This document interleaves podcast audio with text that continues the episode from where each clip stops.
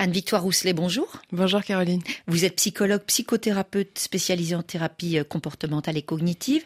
Solitude choisie, solitude subie. Est-ce que l'isolement, la distance sociale constitue une condition favorisante dans le développement de certains troubles psychiques? Tout à fait. Alors, euh, conséquence euh, ou cause, l'isolement favorise, peut favoriser l'émergence de troubles comme euh, l'anxiété, comme la dépression, euh, mais également majeur certains troubles comme dans la schizophrénie, dans euh, la bipolarité, dans tous ces troubles plus chroniques où finalement on est tel, on se sent tellement singulier qu'on va avoir tendance à couper les, relations parce qu'on ne se sent pas ressemblé aux autres et donc finalement l'isolement va être majoré par le trouble. Donc cause ou conséquence, l'isolement en tout cas entraîne et majore les difficultés psychiques. C'est pour ça qu'en santé mentale, il est important de demander aux patients euh, où en sont ces interactions sociales?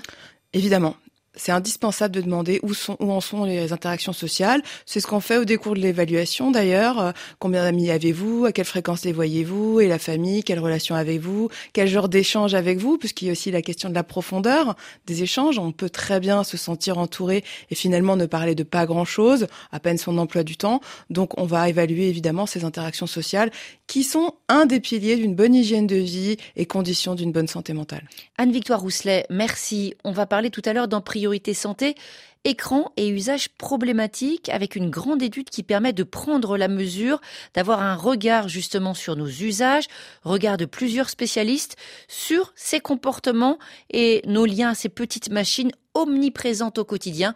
Ce sera à 9h10, temps universel, dans Priorité Santé.